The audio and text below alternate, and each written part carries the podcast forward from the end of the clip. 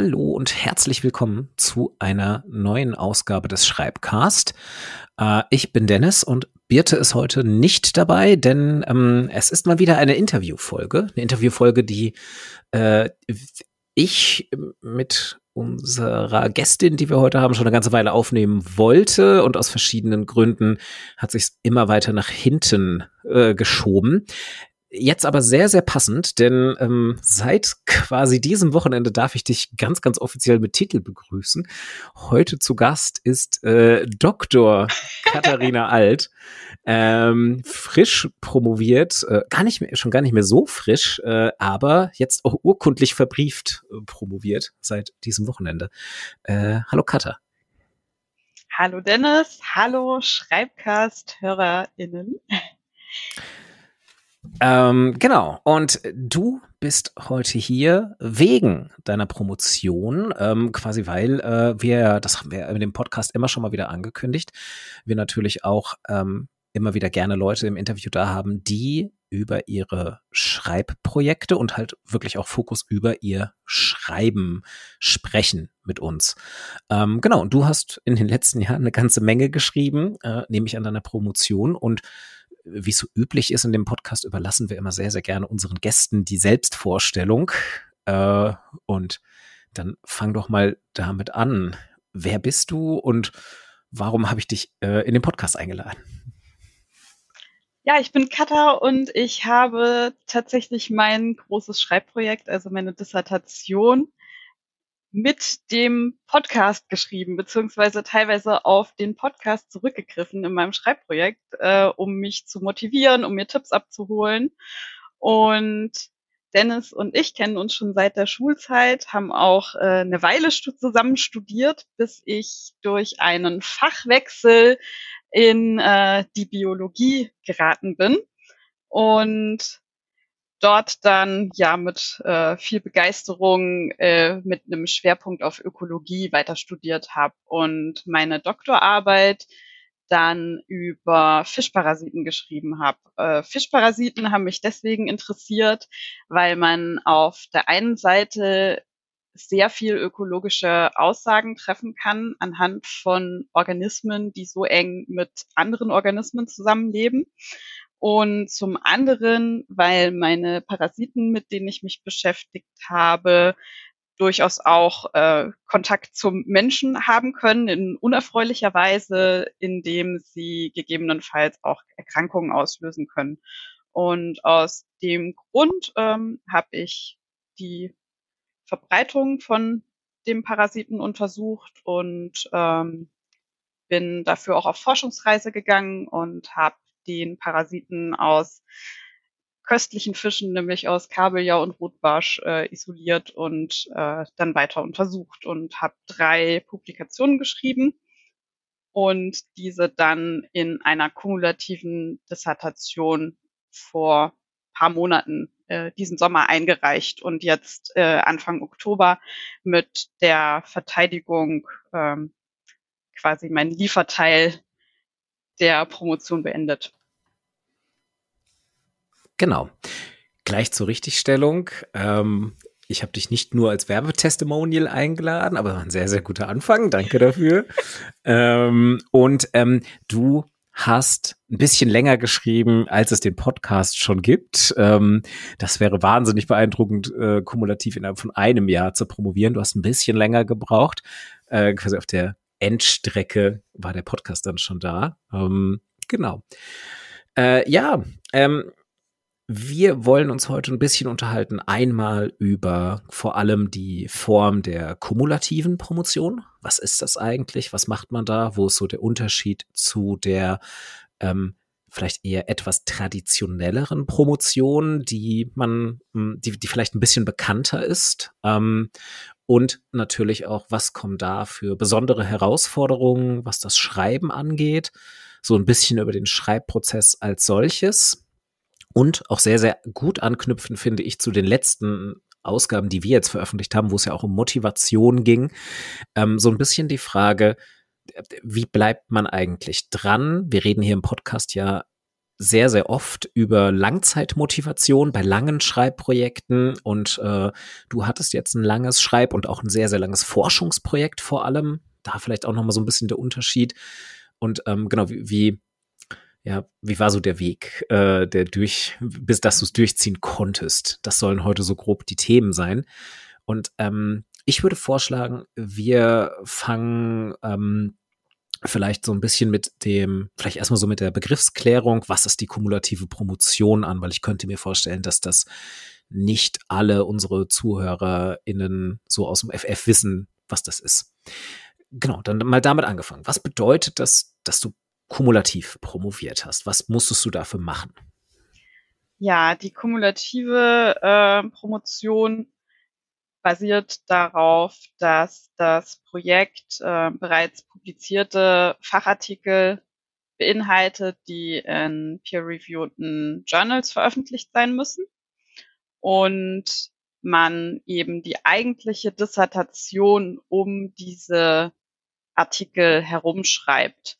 Äh, es gibt auch die Möglichkeit in Form von einer Monographie, wie es in Geisteswissenschaften oder in also einfach anderen ähm, Forschungsfeldern üblicher ist, zu promovieren.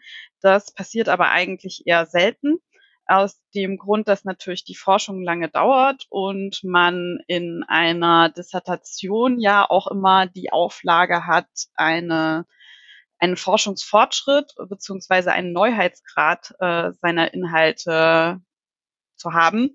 Und das ist eben einfacher, wenn man seine Ergebnisse schon häppchenweise veröffentlicht hat und nicht erst nach einem sehr langen Schreiben einer Monographie feststellt, dass irgendjemand anderes einem zuvor gekommen ist. Genau, das bedeutet in meinem Fall, ähm, ich habe drei Artikel zu unterschiedlichen Schwerpunkten meines Themas geschrieben, die bei unterschiedlichen Fachart äh, Fachzeitschriften untergebracht werden mussten, was eigentlich sogar fast ein Thema für sich ist, aber nicht so viel mit dem Schreiben zu tun hat, aber natürlich einen großen Druck aufbaut. Man muss nämlich, äh, um seine Forschung unterzubekommen, eigentlich die äh, Themen inhaltlich in sehr kurzen Anschreiben an die Redakteure pitchen. Also wieder so ein kleiner Aspekt, wo man ähm, wo man kleine Schreibaufgaben hat, die total essentiell sind, äh, um die eigene Arbeit voranzubringen und überhaupt nach draußen zu bringen. Mhm.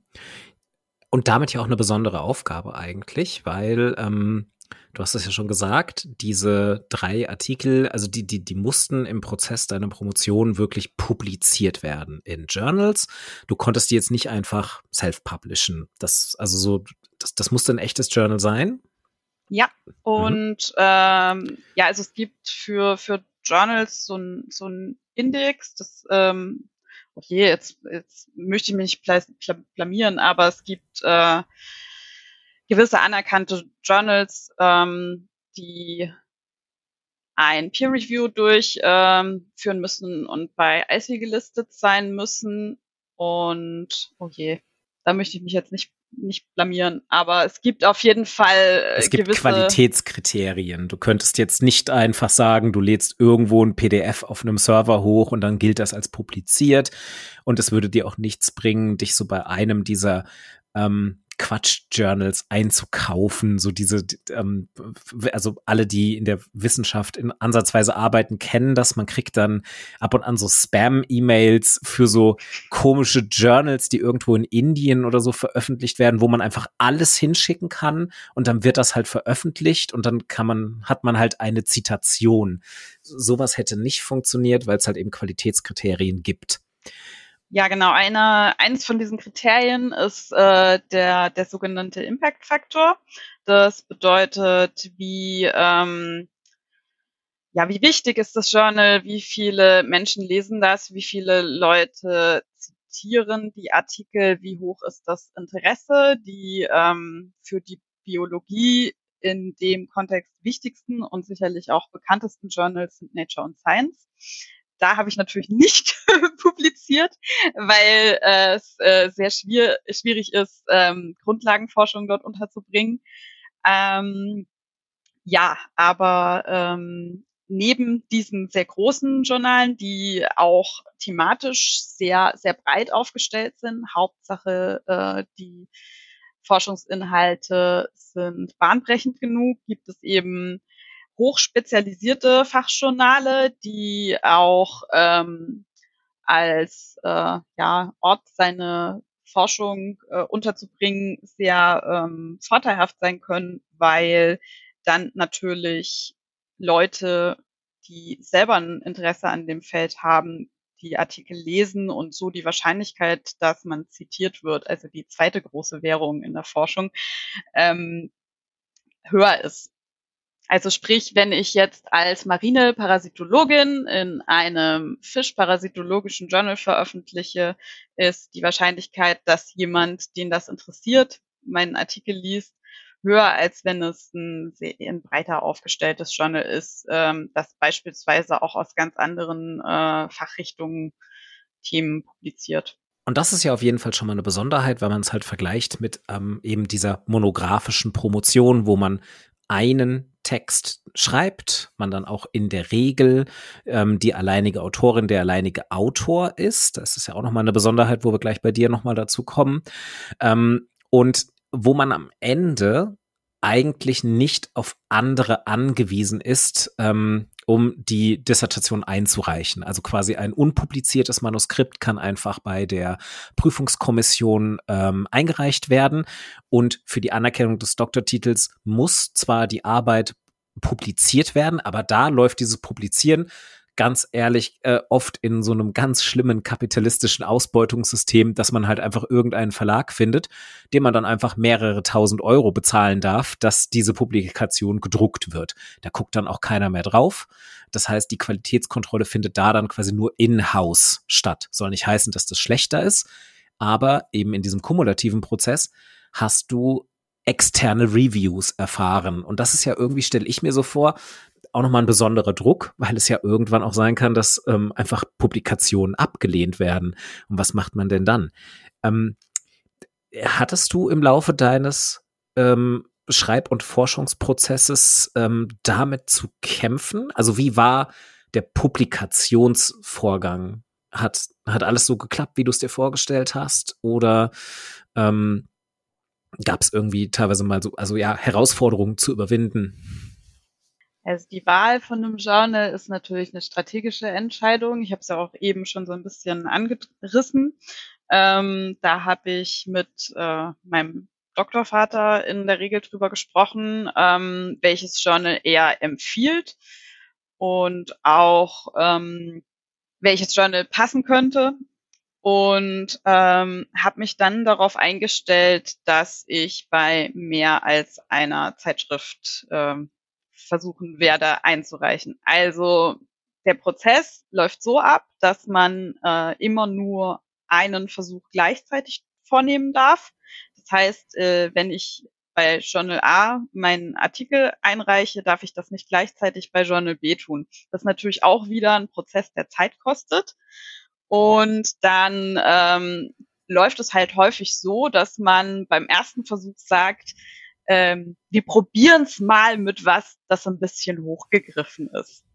ähm, also ich habe mal eines meiner ersten Paper bei einem Journal, das mit Proceedings of äh, the National Academy of Science beginnt und also das mit Proceedings beginnt, also Fortschritt ähm, und mhm. ähm, ja, die haben dann sehr schnell abgelehnt, äh, nachdem sie einfach nur mein Pitch, also meine mein Anschreiben gelesen haben mit dem mit der Begründung, dass man den Neuheitsgrad meiner Forschung äh, im Sinne auf das Feld nicht sehen würde. Also ja, ich hätte da was gemacht, das an anderen Organismen war, aber ich hätte ja keine neue Methode entwickelt und es war einfach den nicht interessant also, genug. Genau, nicht, nicht innovativ genug. Ja, genau. Ich finde das ein sehr, sehr schönes Beispiel, weil ähm, daran sieht man ja, dass das wirklich schon, ähm, diese Art zu promovieren ist ja quasi wirklich schon mittendrin in den Realitäten des alltäglichen Forschungsbetriebes und eigentlich finde ich auch wirklich schon deutlich näher dran an den Realitäten des Forschungsarbeitslebens, würde ich mal sagen, weil das ist halt wirklich ja für Leute, die dann auch eine akademisch-berufliche Laufbahn einschlagen wollen, ähm, ist, ist das ja so ein bisschen so das täglich Brot und Butter. Man hat einen Publikationsdruck und in diesem Publikationsdruck sind halt eben Faktoren wie Qualität des Magazins, Impact Factor, Regelmäßigkeit der Publikation und so. All das spielt eine Rolle, ähm, um weil das quasi eigentlich so Messwerte für äh, beruflichen Erfolg oder Erfolg in der Forschung sind.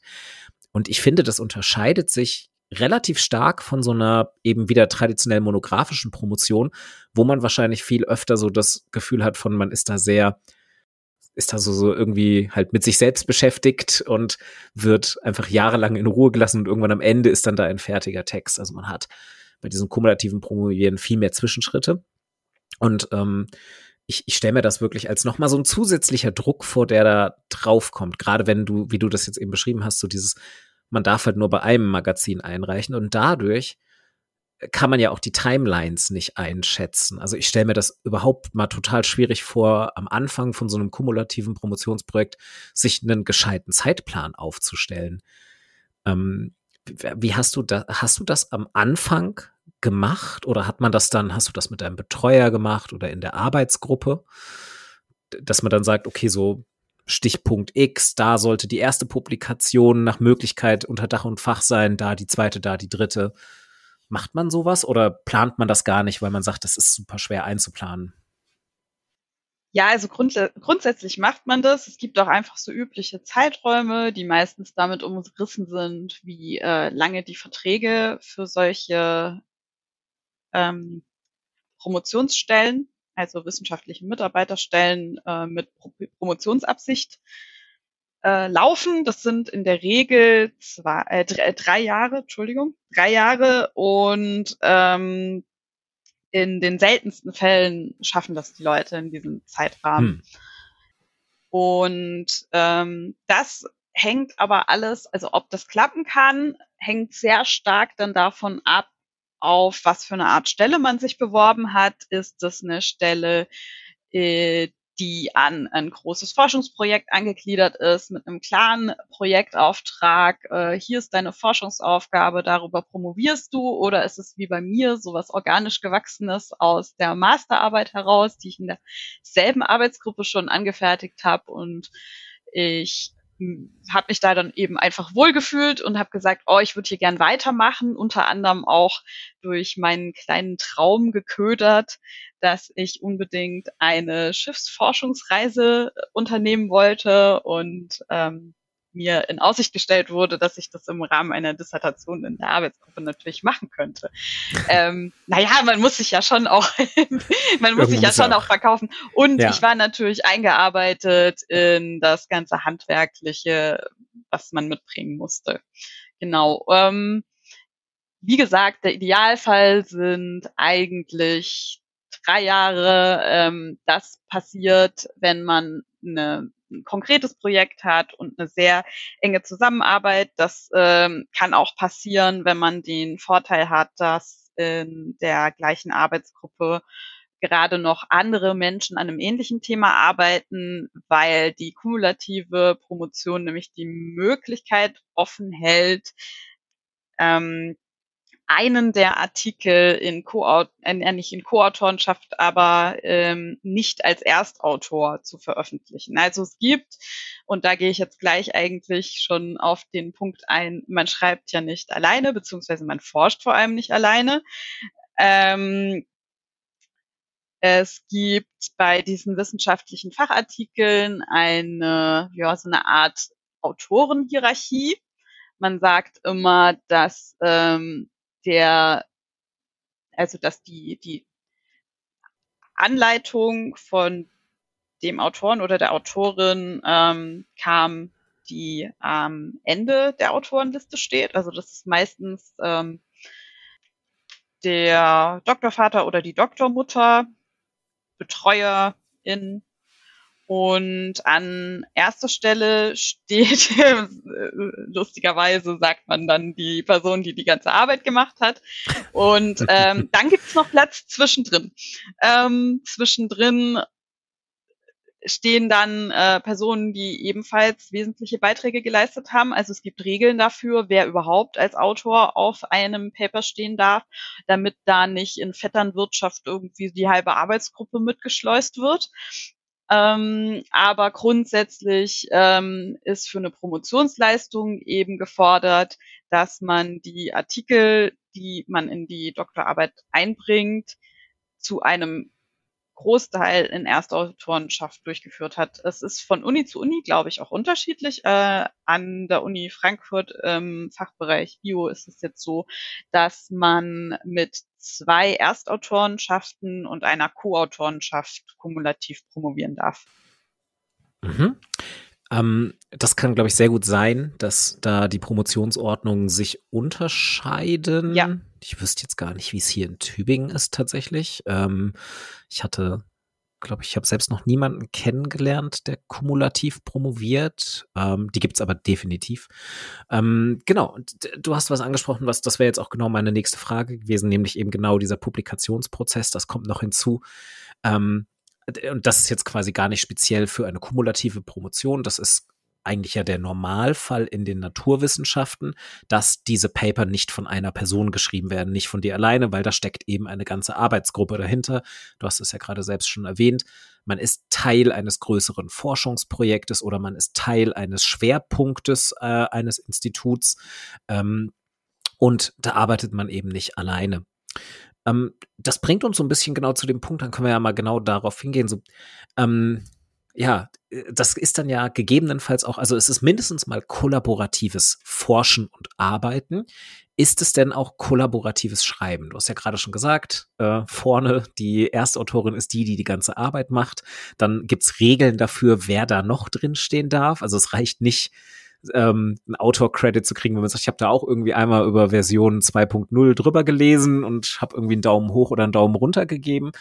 Ähm, wie viel Arbeit hast du denn bei deinen Texten, also wie viel Schreibarbeit hast du denn am Ende reingesteckt? Hast du größtenteils alleine geschrieben? Hast du mit anderen Leuten geschrieben? Ist das speziell markiert in den Texten? Muss man dann irgendwie auch für den Promotionsprozess beweisen, zeigen, was man selbst geschrieben hat? Oder ist das eben genau durch diese Anordnung der Autorinnen und Autorennamen quasi geregelt? Also in den eigentlichen veröffentlichten Artikeln ist es durchaus auch so, dass man die Autorenanteile grob aufschlüsselt. Das, das steht dann quasi im Anhang. Da sind dann die Initialen der ähm, verschiedenen äh, Beitragenden aufgelistet mit dem Beitrag, der geleistet wurde, also beispielsweise ähm, Konzeptionierung der Studie ähm, und methodische Durchführung, Auswertung, Schreiben. Ähm, wie genau das Schreiben läuft, äh, ist, glaube ich, sehr unterschiedlich. Es ist durchaus auch häufig so, dass bestimmte Abschnitte dieser Artikel von unterschiedlichen Leuten geschrieben werden. Da muss ich vielleicht auch kurz was zu sagen. Also so ein typisches naturwissenschaftliches Paper äh, gliedert sich in Abstract, ähm, eine Einleitung, Material und Methoden, die können nach der Einleitung stehen oder auch ganz am Schluss, je nach Journal, dann den Ergebnisteil und die Diskussion sowie am Schluss noch eine Conclusion.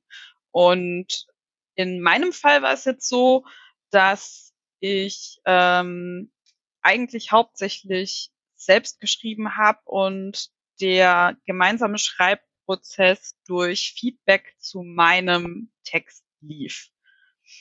Und ja, also das mag, wie gesagt, unterschiedlich sein. Es, es hat natürlich jetzt in dem Fall den, den, den Vorteil, dass die Studie wenn sie hauptsächlich von einer Person runtergeschrieben wurde, natürlich sich schöner aus einem Guss liest, wobei man sagen muss, dass Stil jetzt nicht unbedingt der Schwerpunkt naturwissenschaftlicher Publikationen ist. Ähm, also die müssen sich nicht schön lesen, sondern die müssen alle notwendigen Informationen beinhalten, die müssen transparent sein, die müssen ihre Referenzen angeben und ja, sprachliche Schönheit ist ein kann und kein Muss. äh, manche. Leute äh, verstecken Easter Eggs in, äh, in Texten oder, oder referenzieren irgendwas Lustiges, habe ich jetzt persönlich nicht äh, untergekriegt. ähm, genau. Und ja, wie gesagt, bei mir war das so, ich habe eben unterschiedliche Bausteine des Textes geschrieben und habe die dann für Feedback ähm, an meine Co-Autoren schickt und ähm, das in unterschiedlichem Ausmaß eben von verschiedenen Leuten bekommen, was bedeutet hat für meinen eigenen Schreibprozess, dass ich in den Publikationen das, was ich geschrieben hatte, worüber ich mir schon mal Gedanken gemacht hatte, ständig überarbeiten musste. Also eigentlich so ein iterativer Prozess, äh, weil es immer wieder darum ging, Feedback von anderen Leuten einzuarbeiten. Da ist die Funktion ähm, Änderungen nachverfolgen und Kommentare äh, von ja von Office äh, bzw. von Word äh, äh, stark äh, stark genutzt worden, möchte ich mal sagen. mhm. ähm, und das ist ja auch nochmal ähm, auch wieder quasi eigentlich finde ich eine andere Verantwortungsebene, weil auch hier wieder so der Vergleich, wenn man alleine promoviert, ist es ja auch so, dass man sich höchstwahrscheinlich von vielen verschiedenen Leuten Feedback auf den Text holt. Ähm, aber da ist man dann halt einfach quasi, also man kann jederzeit frei entscheiden, ob man sagt, ich verwerfe dieses Feedback oder ich setze dieses Feedback um. Ähm, man ist niemandem Rechenschaft schuldig, außer sich selbst. In deinem Fall hast du ja vielleicht auch ähm, so ein bisschen die Herausforderung, dass du halt Feedback einbaust, wo du sagst, das würde jetzt eigentlich so ein bisschen gegen deinen persönlichen, naja, vielleicht nicht Stil gehen, aber wo du sagst, so, ah, irgendwie das jetzt auch noch reinschreiben, zerschießt dir ein bisschen die Struktur, die du im Kopf hattest oder so, du würdest den Schwerpunkt anders setzen und ähm, so, das muss alles aufgefangen werden, weil das halt nicht einfach nur nette FeedbackgeberInnen sind, sondern weil das dann ja wirklich Co-AutorInnen deines Textes sind. Also stelle ich mir auch wirklich so den Aushandlungsprozess nochmal eine Ebene komplizierter vor.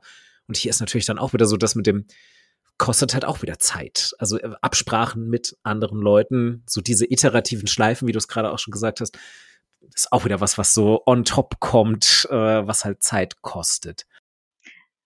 Ja gut, am Ende ist es aber ein Mehrwert, ne? Also weil am Ende ist ja so ein Paper kein eitler Selbstverwirklichungs ähm, kein eitles Selbstverwirklichungsmittel, sondern man möchte ja möglichst ähm, die Einordnung der eigenen Ergebnisse, der eigenen Daten möglichst umfassend ähm, veröffentlichen. Und ähm, das kommt natürlich, indem sich verschiedene Menschen, die sich, die an den, an der Erhebung der Daten mitgearbeitet haben, eben dann auch mit an der Interpretation der Daten beteiligen. Und da kommen verschiedene Perspektiven rein und ähm, tatsächlich auch wieder so was ganz Technisches, wenn man dann am Ende ein äh, Artikel einreicht, bestätigen auch am Ende alle Autoren, dass sie die Verantwortung für den Text übernehmen. Das hat nicht nur hinsichtlich ähm, Quellen und so weiter ähm,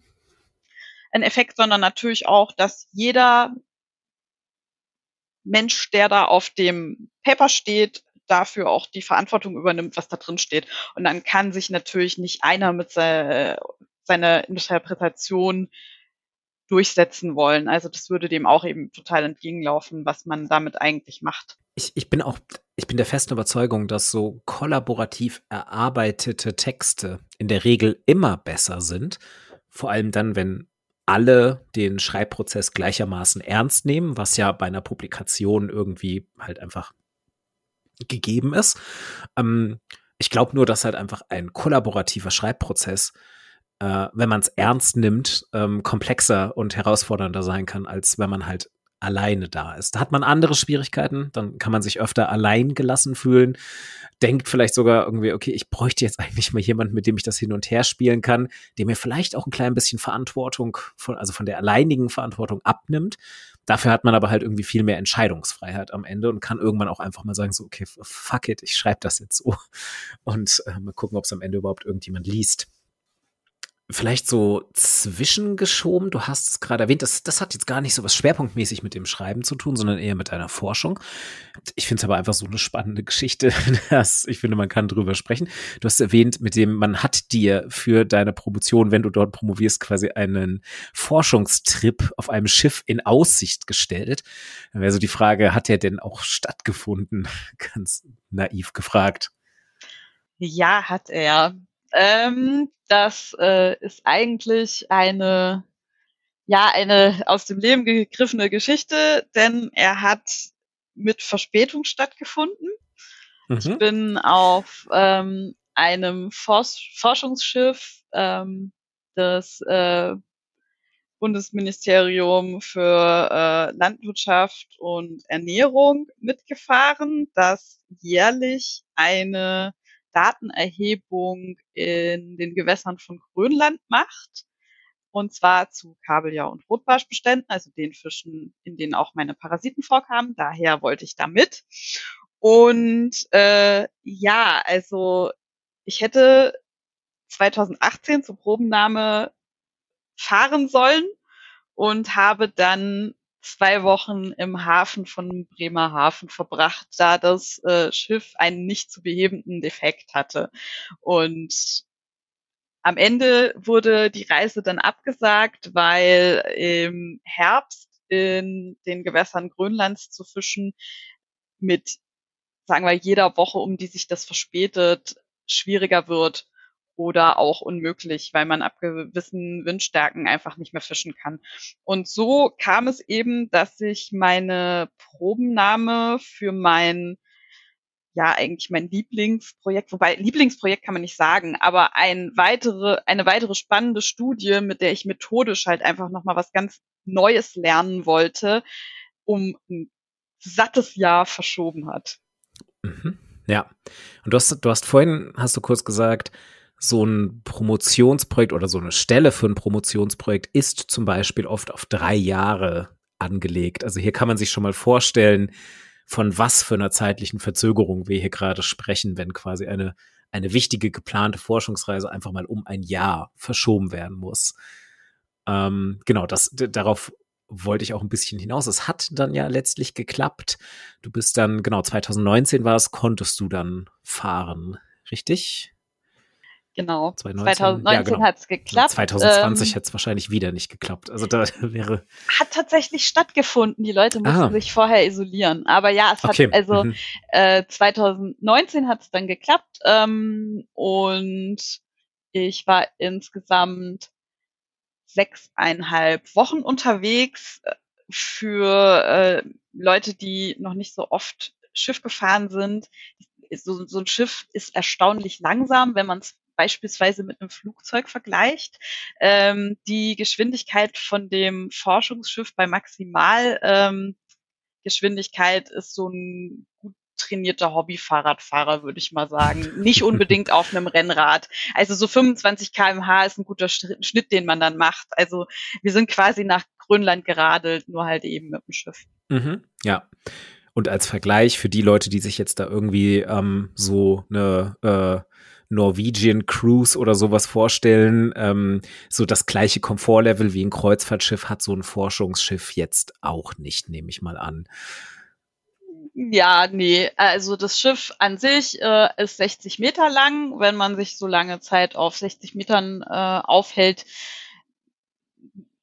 ist das gar nicht mal so groß. Ähm, persönlich hatte ich äh, ganz netten Komfort einer Einzelkabine. Ähm, aber ja, es ist natürlich schon alles eher kein Kreuzfahrtstandard. Man muss auch dazu sagen, dass das Schiff jetzt, äh, ich meine, es war ja defekt, ähm, dass da auch eine neue Baugeneration schon bestellt ist. Ähm, nur verzögert sich auch die Lieferung des Schiffs und nicht nur meine Reise.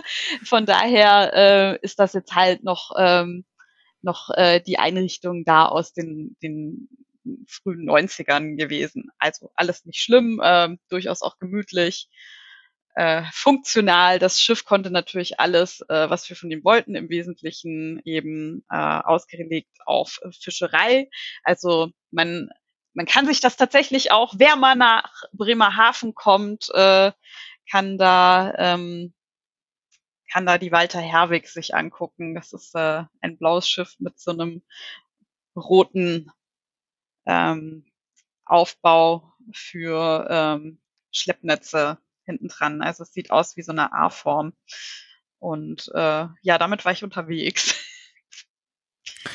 wenn du sagst Einrichtung der frühen 90er, stelle ich mir sofort vor, dass alles so in Neonfarben war, so die, die, die Decken und überall so kleine Trolley-Figuren rumstanden, so mit diesen hochgekämmten gelben Haaren. Nee, äh, eher, eher, eher deutsch, eher, eher bräunlich Deutsch, Anfang, Behörden, Behördendeutsch, Anfang ja. der 90er, Wand, so Fake-Holzvertäfelungen überall. Eingerichtet wie so ein Mercedes der, der frühen 90er. Ich will jetzt nicht unterstellen, also weil ich es nicht sicher weiß, aber es würde mich auch nicht wundern, wenn, so wie auch in sämtlichen deutschen Behörden, dass da in, vielleicht in den 90ern auch noch überall geraucht werden durfte und die hm. Farbe mhm. ähnlich. Ja, ja, mhm. man, man, man kriegt eine Vorstellung. Aber was man mit einer Kreuzfahrt gemeinsam hat, ist tatsächlich die tolle Aussicht. Also mega Sonnenauf- ja. und Untergänge, mhm. ne? Also aus dem, aus dem ja. Fenster gucken ist schon. Es man kann sicherlich sagen, es ist wahrscheinlich irgendwie relativ egal, mit was man nach Grönland und ins Eis fährt, solange man nur dorthin kommt. Da ist es dann irgendwann auch sehr zweitrangig, mit was Witziger man da ist. Bogen, den ich zum Schreiben schlagen kann. Ich konnte auf dem Schiff nicht schreiben. Das wollte ich nämlich, das wäre jetzt meine nächste Frage gewesen. Hast du in der Zeit was geschrieben? Klischeemäßig stellt man sich ja vor, du sitzt dann da so abends in deiner kleinen Kabine mit dem Laptop, irgendwie eine einzelne Öllampe ist an, draußen ziehen, draußen zieht das Packeis vorbei. Aber nein, wieso nicht? Ähm, es ist so, dass sehr viele Menschen auf den Schiffen seekrank werden. Auch die Leute, die das tatsächlich komplett beruflich machen, brauchen so bestimmt eine Woche, um, man nennt sich, man nennt es, sich einzuschaukeln. Das heißt, das Gehirn muss sich an die viele Bewegungen, die da stattfindet, gewöhnen. Viele Leute nehmen dann auch Medikamente, um die Seekrankheit eben ein bisschen im Rahmen zu halten, da man dann ähm, tatsächlich ansonsten, wenn man anfällig ist, ziemliche Probleme kriegen kann. Das kann dahin gehen und da kann der Mensch und seine komplette Konstitution nichts für, äh, bis an den Punkt kommen kann, dass der Kreislauf dermaßen durcheinander kommt, dass man da quasi aus medizinischen Gründen abbrechen muss und mh, hm, teilweise Leute ausgeflogen werden müssen. Ähm, ging jetzt allen soweit okay, aber lesen und sch schreiben und auf Bildschirme gucken war schwierig. Hinzu kam natürlich, dass an sich äh, auf dem Schiff natürlich auch gearbeitet wurde in einem, in einem Schichtbetrieb.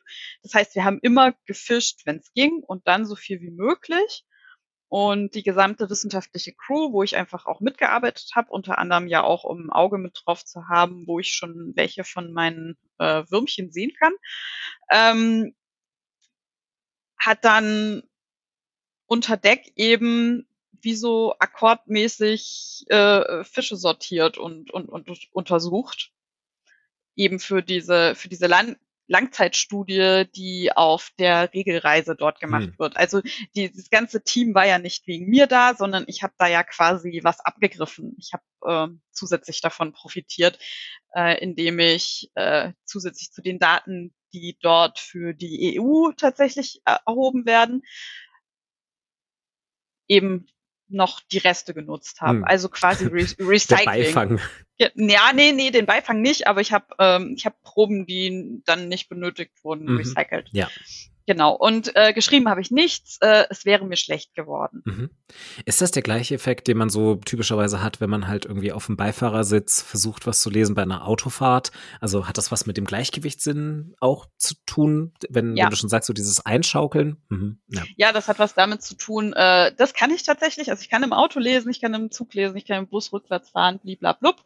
Ähm, aber äh, im Herbst auf See zu sein, ist einfach eine andere Hausnummer. Mhm. Also ich habe mehrfach äh, den vergeblichen Versuch unternommen, über Handyvideos einzufangen, wie sehr das so schaukelt. Und nichts davon ist so beeindruckend, wie es war, weil mhm. natürlich immer dann, wenn ich auf Filmen gedrückt habe, gerade es nicht so spannend war. Also es, man muss sich das jetzt auch nicht wie den äh, Kinofilm oder den, den, Film Das Boot vorstellen, dass da sich quasi ständig die Wellen über unserem, Fisch, äh, unserem Schiff gebrochen haben, weil wir in so einer Region ja gar nicht hätten ein Netz aussetzen können.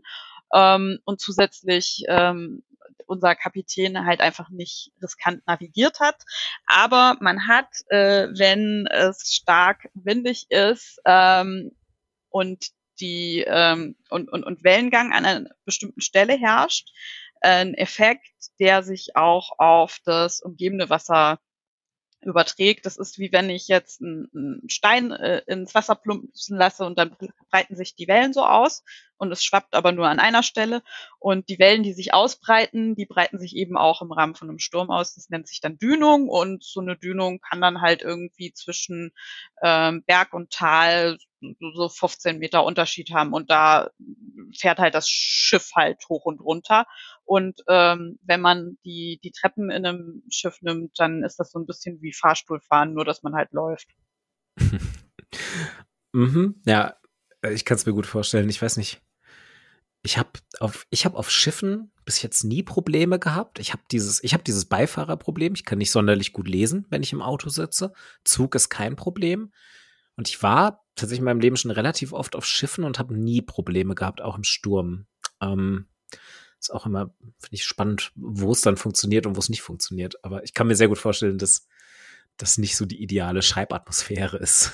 Definitiv. Ich glaube, es kommen einfach mehrere Faktoren dann zusammen. Ja. Ähm, man, man arbeitet ja faktisch auch, nicht, auch, sehr viel. Also man schläft auch, auch, nicht gut, wenn äh, es sich ständig alles bewegt. Ja, also es ist einfach genau. ein kom komplett anderer Zustand. Also ein bisschen, also eine interessante Erfahrung, auch jetzt nichts, wo ich jetzt sagen würde, nie mehr, aber es ist schon irgendwie eine, eine Form von Grenzerfahrung, mm. weil es was so komplett anders ist. Ja.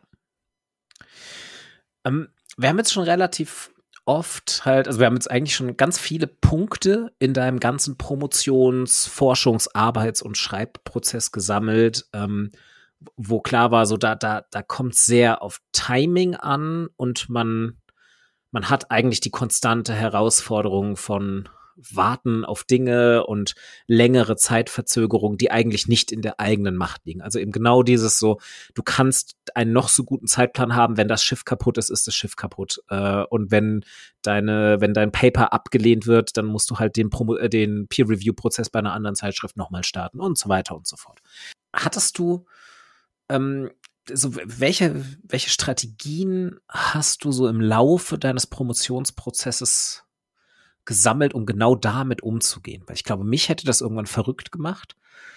Generell irgendwie so ein eher ungeduldiger Mensch bei so Sachen, wenn ich das Gefühl habe, es geht nicht voran und dann bei so Langzeitprojekten. Ähm, wie, wie, war das? Hast du, da, hast du von Anfang an Strategien gehabt, so im Sinne von erwartet, dass sowas passieren kann? Ähm, und wie hat sich das dann so im Laufe der Promotionszeit entwickelt? Wie bist du damit umgegangen? Ja, je länger ich gebraucht habe, desto größer ist ja natürlich der Druck geworden und umso mehr war halt einfach die Situation beziehungsweise die ja die Angst auch, äh, das einfach nicht in einem vernünftigen Zeitrahmen durchzubringen. Ein Mechanismus war natürlich definitiv darüber zu reden, unter anderem auch mit Leuten, die daran mitgearbeitet haben. Ne? Also man ähm, fiebert da ja dann schon im, im, im Team mit. Also dann ist es halt auch anders als bei einer normalen Arbeitsstelle mal vorgekommen, dass ich abends um halb zehn mit meiner einen Betreuerin und Co-Autorin telefoniert habe, die sich dann nochmal angehört hat, dass ich mich drüber auslasse, äh, wie scheiße gerade alles ist. Ne? Also ähm, kurzer kurzer Einschub dazu: Die anderen Menschen in der Arbeitsgruppe sind die sind dann da Leute dabei, die quasi auch gerade gleichzeitig mit dir promovieren, also wirklich so Leidensgenossen und Genossinnen, ähm, also äh, ich sehe, ich sehe dich nicken. Ähm, genau, also da hast du dann quasi auch wirklich Leute, denen es eventuell genauso geht gerade. Genau, ja, also das auf jeden Fall schon. Äh, es ist so ein bisschen so gelaufen, dass in meiner Arbeitsgruppe sich während meiner Promotionszeiten die Themenschwerpunkte verschoben haben, weswegen ich am Ende in meinem Schwerpunkt eigentlich neben dem Doktorvater die, die letzte war, die tatsächlich passionierte Fischparasitologin sind, also sprich die anderen Co-Autorinnen, die ich dann hatte, die haben dann natürlich auch einen gewissen Hintergrund, aber hauptsächlich äh, methodische Expertise, auswärtige Expertise. Das heißt, von denen habe ich meine Methoden, mit denen ich die Daten betrachtet habe, gelernt und ähm, selbst arbeiten sie vielleicht ähm, auf einem ganz anderen Hintergrund. Ähm, das heißt, da kommt natürlich auch immer noch mal eine, eine frische Perspektive in solche Paper rein, weil das dann eben nicht nur der sture fischparasitologische Blick äh, ist, aber ähm, auch ganz klar so ein bisschen die Verantwortung. Es gibt Leute, die mitschreiben, die dann methodisch äh, ein bisschen mehr den Hut auf haben und dann welche, die mit dem ganzen Großen und Ganzen und der Einordnung und auch dem äh, natürlich dem kompletten Literaturhintergrundwissen einen anderen Input liefern. Genau, also das ist, glaube ich, eine der wichtigen Strategien, wirklich einfach mit anderen Leuten darüber reden, ähm, Leuten, die einem dann vielleicht auch sagen können, dass, ja, es halt auch vielleicht, dass Zeitverzögerungen auch einfach nicht in deiner Hand liegen und du eigentlich nichts anderes machen kannst, als das ertragen.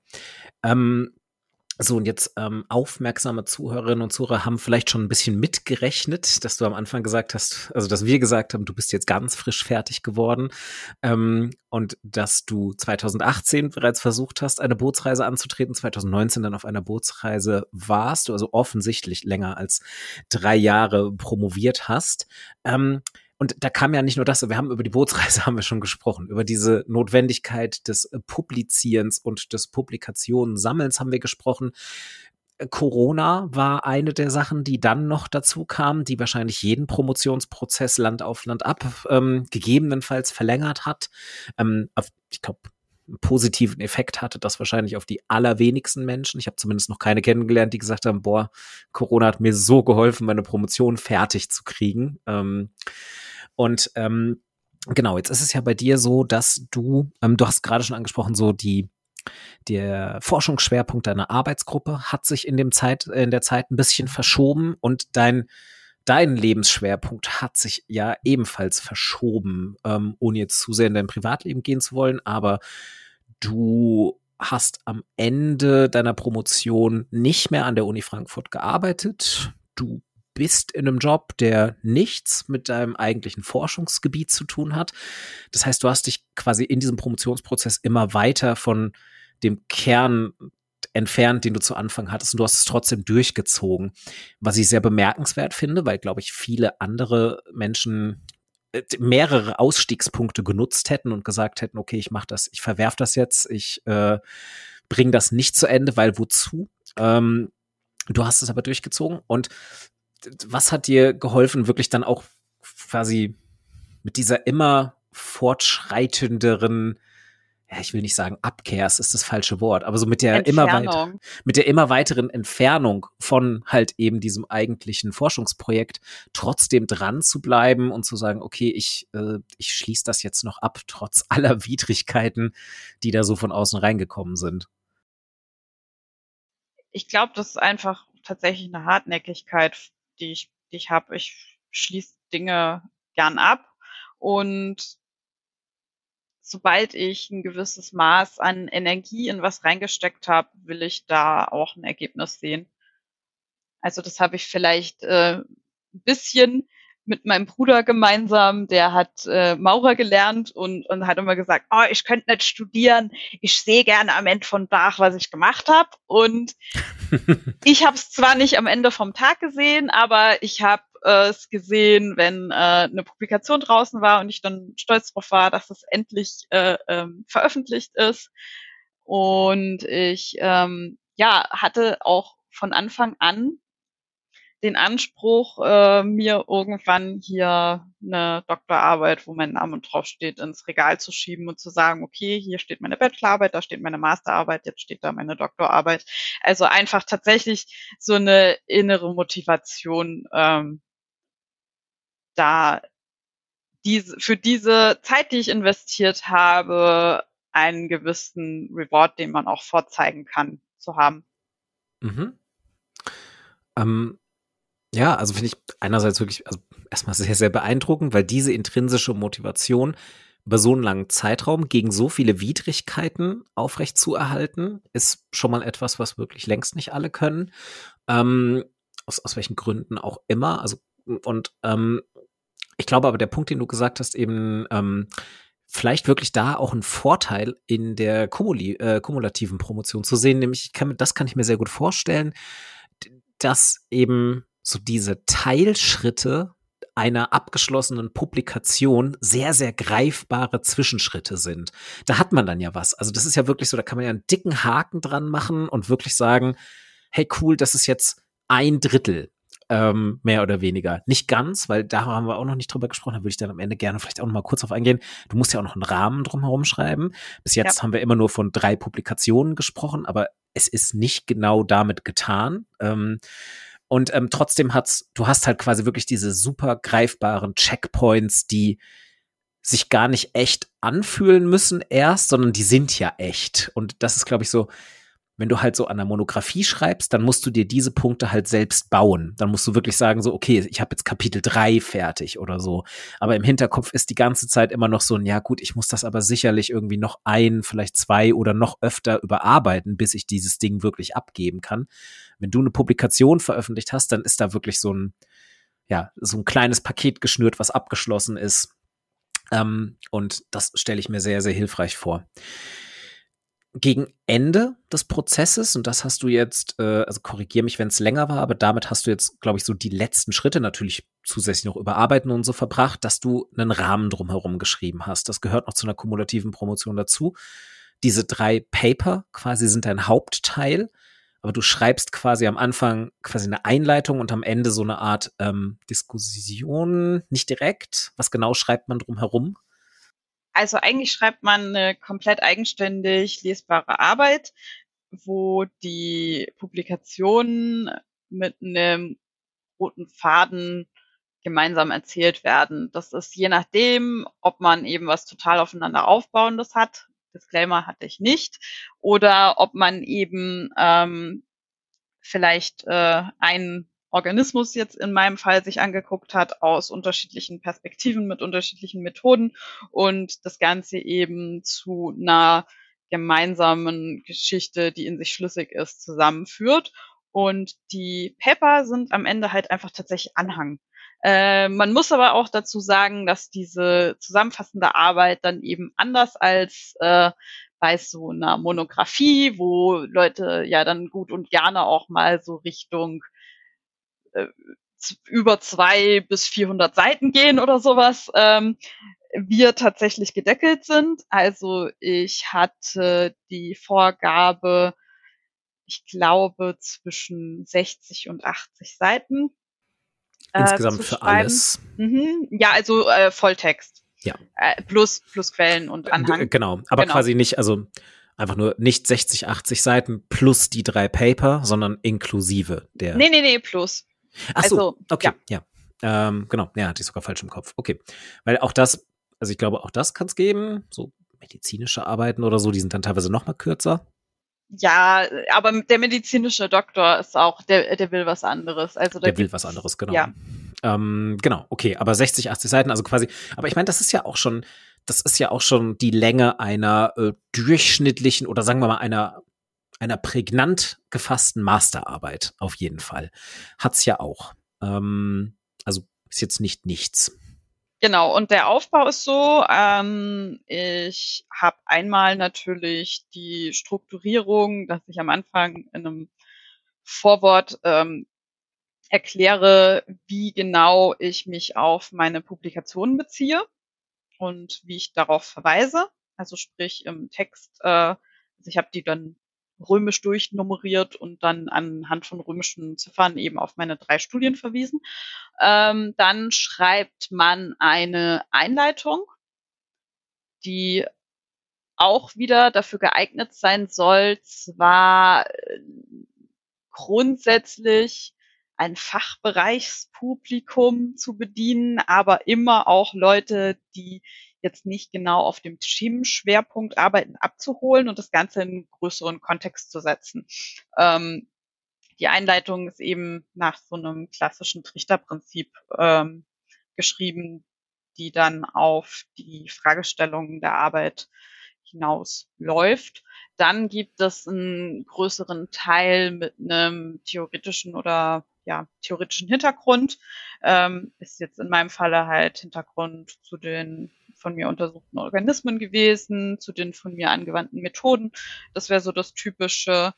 Ähm, und dann umfasst es eine Zusammenfassung der drei Studien, die den Ergebnisteil darstellt, wo man eben tatsächlich alles, was man schon mal geschrieben hat, nochmal zusammenfasst und nichts Neues hineinschreiben darf. Ähm, aber eben auch herausarbeiten kann, was man selbst am wichtigsten fand. Das ist jetzt nochmal was, woran wir anknüpfen können. Äh, ich hatte zwar nicht die absolute Hoheit beim Schreiben der Paper oder beim Herausstellen der ähm, Interpretation, die vielleicht meine Sichtweise ist ähm, bei den Papern, aber eventuell dadurch, wie ich jetzt meine Zusammenfassung geschrieben habe, wobei ich da auch dazu mhm. sagen muss, dass ich mir dann natürlich Feedback von meinen äh, Co-Autoren eingeholt habe.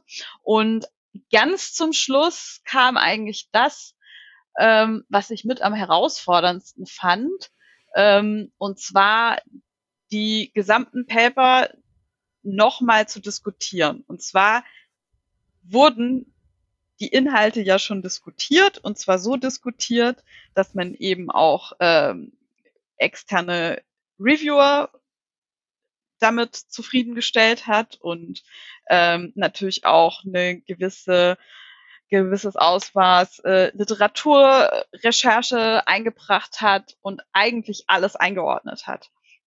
Und dann ist dann nochmal die abschließende Aufgabe bei so einer kumulativen Dissertation, das nochmal zu tun.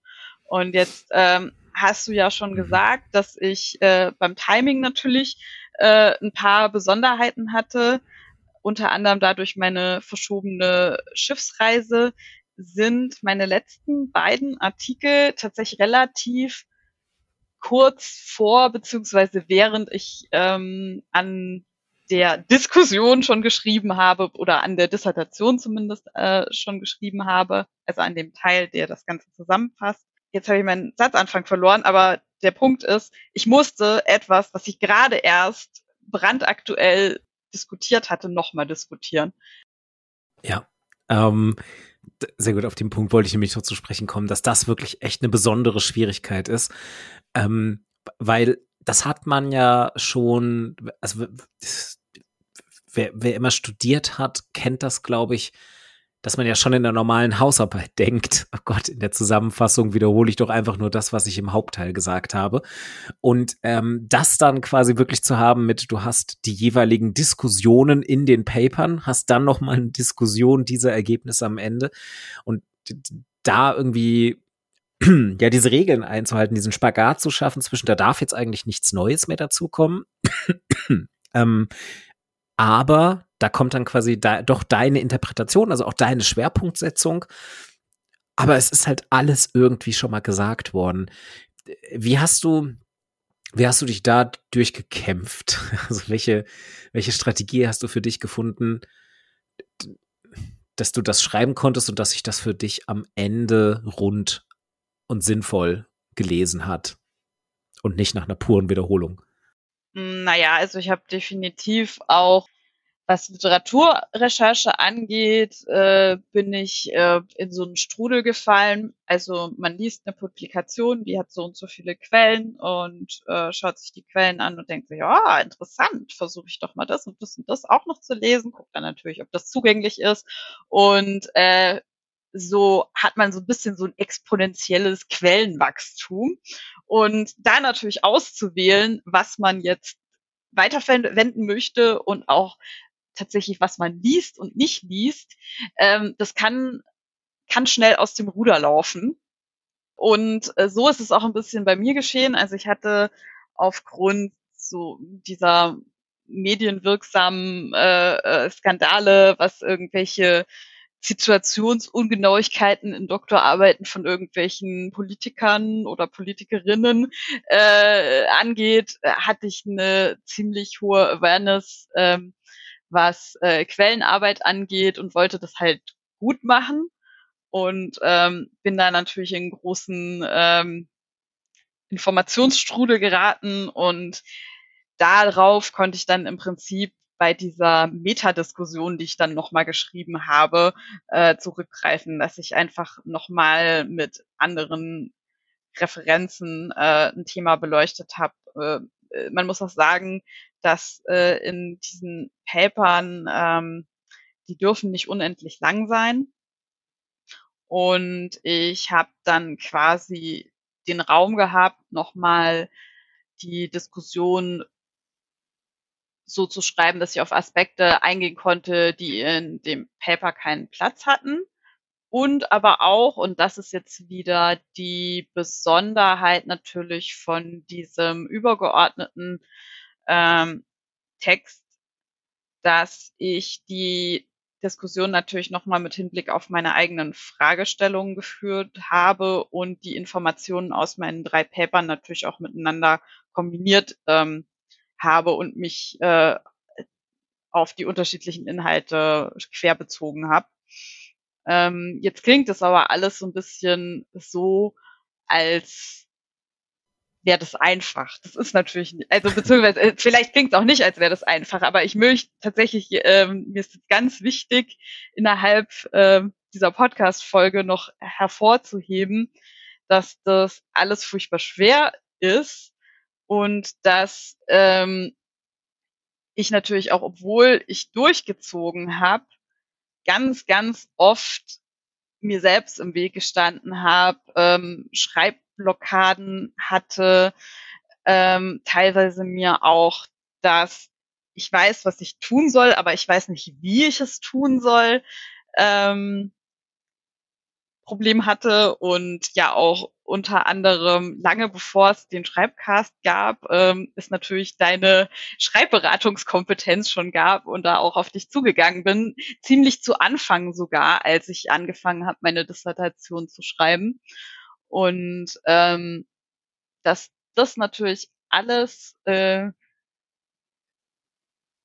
dazugehört. Also ich glaube, es gibt kaum jemanden, ähm, der beim Schreiben einer Doktorarbeit nicht an, an dem Punkt ist, wo es mal total hakt. Und das muss nicht unbedingt von außen immer alles auferlegt sein. Also es sind ja nicht immer nur die anderen schuld, sondern manchmal steht man sich dann halt auch total selbst im Weg.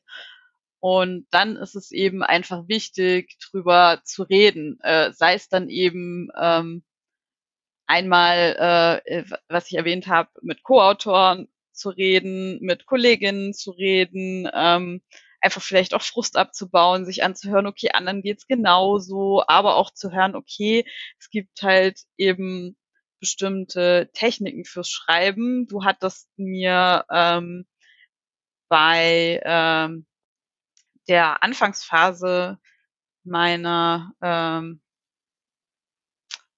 meiner DIS, also ich nenne jetzt den deutschen Teil, der kein Paper ist, die DIS, ähm, empfohlen, freies Schreiben anzuwenden. Und das habe ich mit relativ viel Erfolg gemacht, weil es eben diese äh, Angst vorm leeren Blatt ähm, am Ende genommen hat und tatsächlich mir auch selber gezeigt hat, wenn ich das Ganze dann nochmal hab liegen lassen und dann später nochmal gelesen habe, ähm, mir gedacht habe, ah, okay, das habe ich jetzt alles aus meinem Kopf rausgeschrieben ähm, natürlich auch so eine kleine Selbstbelohnung war, weil ich dann dachte, ach, scheint ja irgendwie doch was zu wissen, ne? Wenn wenn wenn man es dann mal auf dem äh, auf dem Blatt hat, äh, hat natürlich, also die Technik hatte natürlich für mich dann die Schwierigkeit, dass ich äh, im, im Nachhinein dann natürlich alles, woran ich mich so erinnert habe oder was ich mir so angeeignet habe, natürlich wieder belegen musste.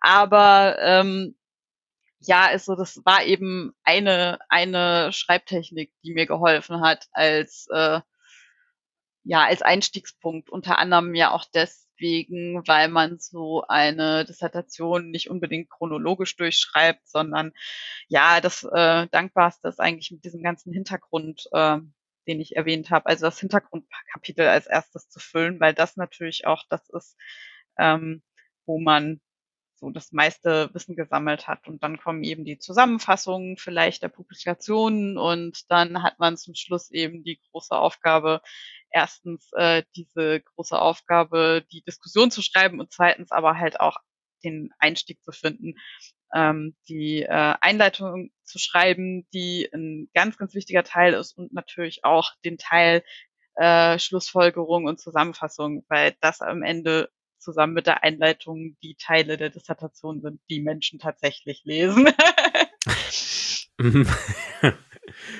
ja, das habe ich auch schon von anderen Naturwissenschaftlerinnen und Naturwissenschaftlern gehört, also die Textteile, auf die man sich echt fokussieren muss. Ähm, ja, da war jetzt super viel drin, genau, und ähm, ich finde auch genau, also natürlich eben dieses so, ja, ähm, ich, ich stimme dir da komplett zu. Es gibt wahrscheinlich keinen Promotionsprozess, der nicht an mindestens einer Stelle, zu mindestens einem Zeitpunkt irgendwann mal komplett krisenhaft ist. Und ähm, man sich fragt, warum mache ich das eigentlich? Oder warum komme ich hier nicht weiter, äh, selbst wenn man ein klares Bild davon hat, warum man das macht, aber dass man dann denkt irgendwie, oh, warum, äh, wie du es wie du es gesagt hast, so, du, du weißt, was du zu tun hast, du weißt aber nicht, wie du es tun sollst. Ähm, und ähm, ja, ich finde, das hat das Gespräch auf jeden Fall, finde ich, sehr gut gezeigt, dass ein Promotionsprozess quasi eine, eine sprichwörtliche Reise ist, in deinem Fall auch eine wortwörtliche Reise beinhaltet, ähm, aber äh, dass ähm, ja eben halt so diese, diese vielen verschiedenen Aspekte da so auf einen einprasseln, von außen, von innen, ähm, und ähm, man sich aber trotzdem durchbeißen kann ähm, und man sich am Ende irgendwie selbst belohnen kann. Äh, ja, wenn man es durchzieht, selbst wenn es ja länger dauert als die angedachten drei Jahre, von denen du ja auch schon ganz richtig gesagt hast, so die hält eh so gut wie niemand ein. Ähm, aber das liegt eben genau daran, weil halt diese ganzen Widrigkeiten halt kommen, also quasi so, ja, äh, so Realität geschieht halt, ähm, während man diese äh, von irgendeiner Modulbeauftragten geplanten Promotionszeit hat, die natürlich ein bisschen in so einer Art Reagenzglas abläuft, dass man sagt, naja, wenn man halt komplett ungestört ist und in einem quasi komplett isoliert lebt, dann hat man die Zeit, so und so viele Arbeitsstunden in die Promotion zu stecken und das rechnet sich dann hoch auf drei Jahre. Und das ist seltenst die Realität. Ähm, wenn das für euch, wenn ihr das hier hört und das für euch genauso funktioniert hat, dann Glückwunsch. Ähm, aber es ist meistens nicht der Fall. Aber daraus entstehen sehr, sehr spannende Geschichten und eben auch, glaube ich, sehr viel, was man über das reine Abschließen der Promotion heraus so lernt, über sich selbst lernt, über seine Kompetenzen und über seine Kenntnisse lernt, ähm, was man damit dann auch noch weiter verwenden kann. Ähm, weil so, das ist jetzt so ein bisschen vielleicht so die Abschlussfrage am Ende. Ähm, wir haben ja eben gerade schon gesagt, so, ich habe es angedeutet, du hast dich quasi dann jetzt auch am Ende beruflich gegen einen Forschungsweg entschieden. Das heißt, du, sagst jetzt mehr oder weniger den Fischen zumindest erstmal Ade und den äh, Würmern in den Fischen. Ähm, würdest du aber sagen, dass du quasi oder ich bin mir sicher, dass du sagst, du hast was daraus mitgenommen. Fragen wir konkreter. Was würdest du sagen, hast du aus diesem ganzen Dissertationsprozess mitgenommen über die Note und halt quasi den Abschluss hinaus? So, ich weiß nicht, Skillset-mäßig, lebenserfahrungsmäßig, irgendwie in diese Richtung. Puh, also ich würde sagen, auf jeden Fall Durchhaltevermögen ähm, mit äh, scheinbar schlecht überschaubaren äh, Aufgaben umzugehen. sich auch auf bestimmte äußere Umstände, die sich im Rahmen dessen ergeben, denen man halt auch ausgesetzt ist, zu arbeiten und die in irgendeiner Form zu bewältigen.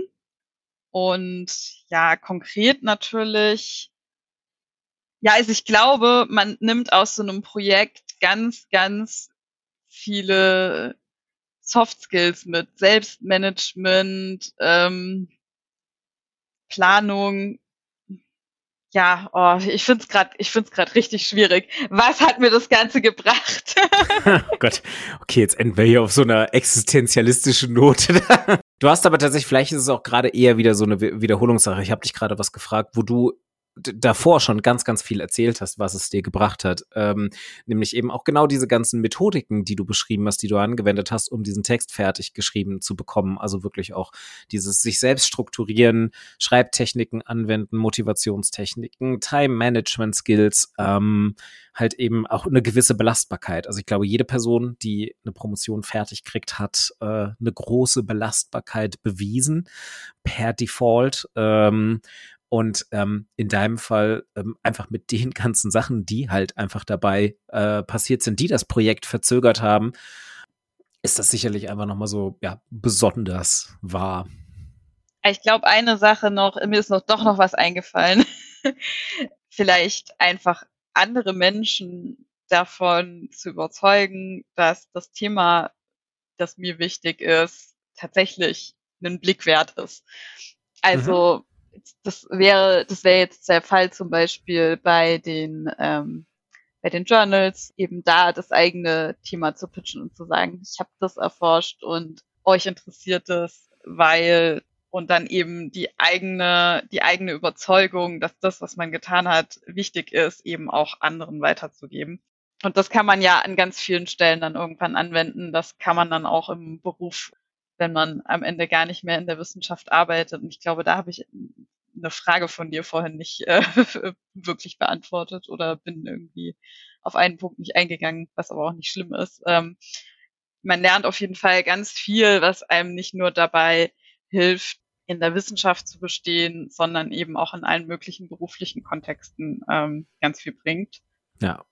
Und das ist, denke ich, auch einer der Motivationspunkte, der mich das hat fertig machen lassen.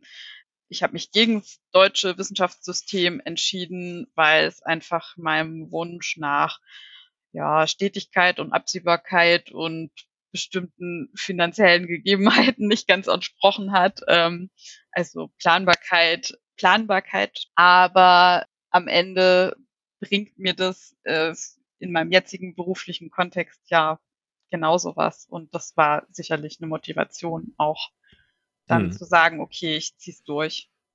Ja, genau.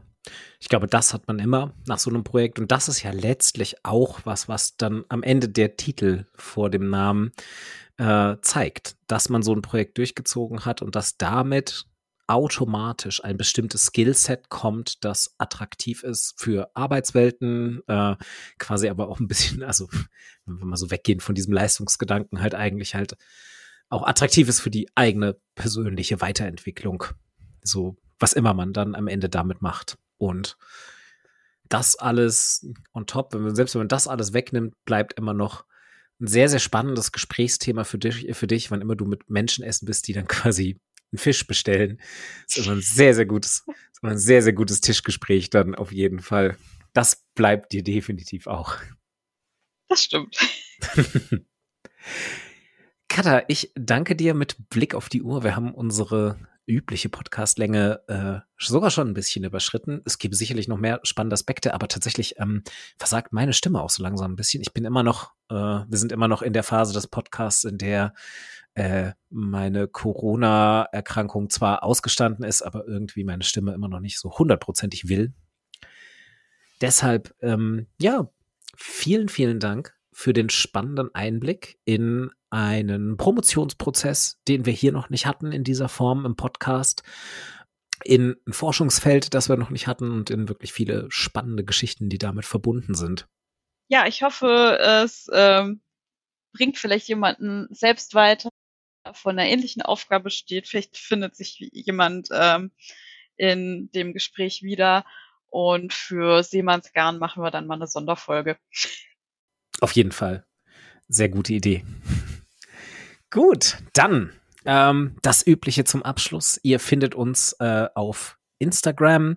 Ähm, dort inzwischen, wie gesagt, auch mit dem eigenen Schreibcast Instagram-Account. Ähm, und äh, da sehr, sehr gerne Feedback, gerne auch als Kommentar zur Folge. Und ja, wenn ihr mögt, hört ihr uns, wann immer ihr das hier hört, in einem Zwei-Wochen-Rhythmus.